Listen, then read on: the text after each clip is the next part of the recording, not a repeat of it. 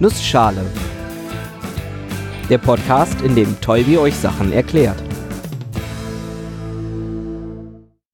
Guten Morgen und willkommen zu einer neuen Episode des Nussschale Podcasts. Heute erkläre ich euch ein bisschen was über Gitarren.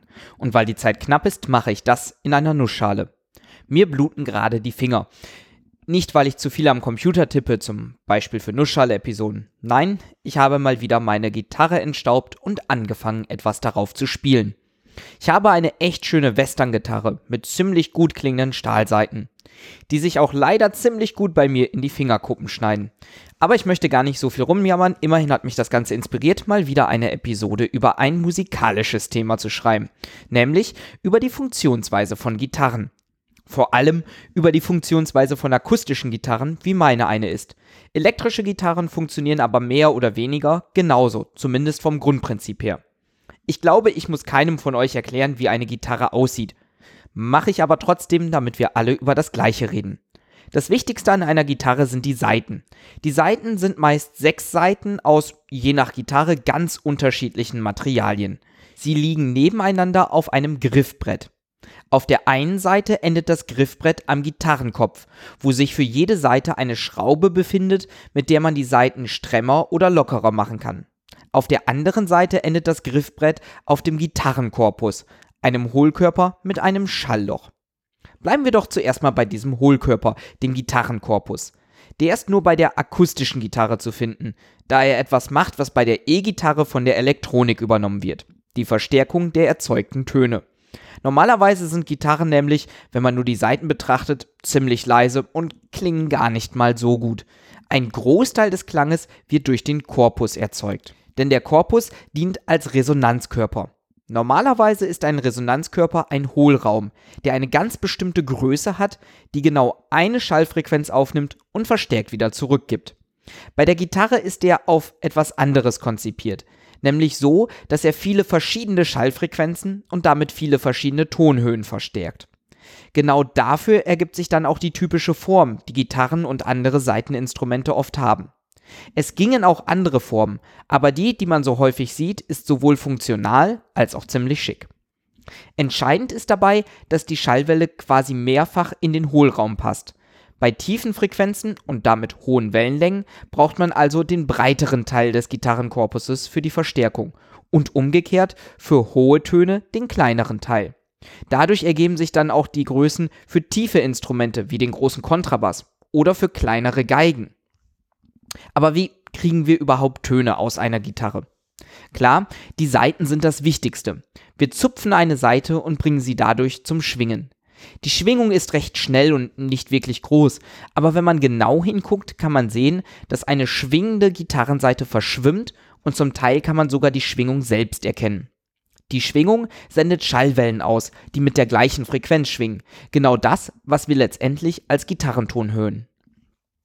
Genau das, was wir letztendlich als Gitarrenton hören. Welcher Ton dabei rauskommt, wird vor allem durch drei Faktoren bestimmt. Die Länge, die Spannung und die Dichte. Die sogenannten Mersenschen Gesetze beschreiben das genauer und geben drei dazugehörige Regeln an. Ist ein Ton doppelt so lang, hat er nur die halbe Frequenz. Kann man sich auch gut merken. Doppelte Länge der Seite heißt auch, dass die doppelte Wellenlänge darin Platz hat und damit ein Ton der halben Frequenz. Also, je länger, desto tiefer. Zweitens, je stärker eine Saite gespannt ist, desto höher wird der Ton, den sie erzeugt.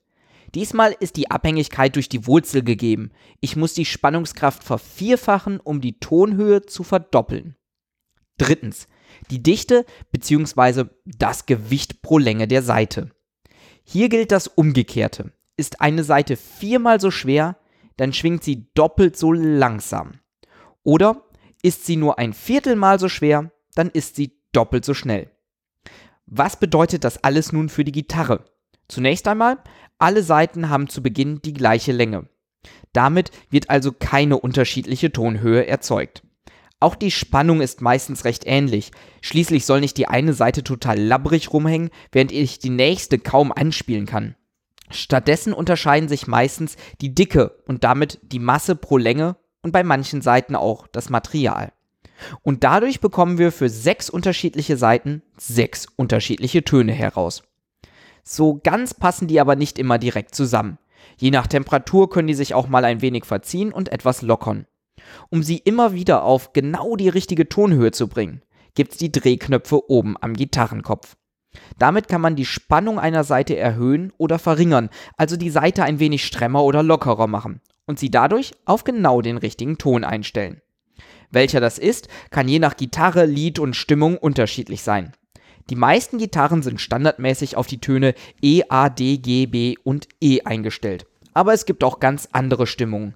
Beispielsweise kann man einfach einzelne Töne verändern oder manchmal wird alles direkt um ein oder mehrere Töne hoch oder runter getuned. Falls ihr euch die Töne merken wollt, ich benutze immer den englischen Merkspruch Eddie ate Dynamite, goodbye Eddie. Als deutschen Merkspruch kenne ich nur eine alte Dame geht Brötchen einkaufen. Den finde ich aber nicht ganz so charmant. Aber natürlich wäre es unglaublich langweilig, nur diese sechs Töne zu haben. Damit kann man ja noch gar keine Melodien spielen. Kann man schon, aber wirklich Vielfalt ist damit nicht möglich. Ist auch richtig, denn dafür gibt es ja noch die Bünde auf dem Griffbrett. Erinnern wir uns mal zurück. Wenn wir die Länge einer Seite verändern, verändern wir auch den Ton. Verdoppeln wir die Seite, dann wird der Ton eine Oktave tiefer, die Frequenz halbiert sich. Und umgekehrt, halbieren wir die Seite, dann wird der Ton eine Oktave höher, die Frequenz verdoppelt sich. Und genau diese Halbierung der Seite kriegt man nicht nur durch ein Abschneiden der Seite hin, sondern auch ganz einfach dadurch, dass man die Seite bei der Hälfte der Länge mit dem Finger herunterdrückt. Und damit das an genau der passenden Stelle passiert, macht man an genau der passenden Stelle einen kleinen Holzsteg hin. Drückt man dort oder kurz dahinter die Seite auf den Holzsteg, dann kann sie nur noch halb so lang schwingen. Die Tonhöhe verdoppelt sich. Und üblicherweise rechnet man bei Tönen in Halbtonschritten. Ich erinnere an dieser Stelle mal an die Episode über Töne. Eine Oktave sind zwölf Halbtonschritte und deshalb unterteilen wir das Griffbrett auch vom Anfang bis zur Mitte in zwölf Abschnitte, die jeweils den entsprechenden Ton zu den Halbtonschritten in der einen Oktave erzeugen. Und das mache ich dann für alle sechs Seiten und auf einmal kann ich sechs verschiedene Töne gleichzeitig zusammenspielen. Und welche Töne das sind, na, da stehen mir alle Möglichkeiten offen. Zum Teil kann ich auch auf mehreren Seiten den gleichen Ton spielen, gleichzeitig. Die Seiten sind zwar leicht in der Tonhöhe verschoben, aber überschneiden sich auch in ihren Bereichen. Üblicherweise kriege ich bei fast allen Seiten, nicht wirklich allen, aber den meisten, bei fast allen Seiten den gleichen Ton hin, wenn ich im fünften Bund der Seite darüber greife.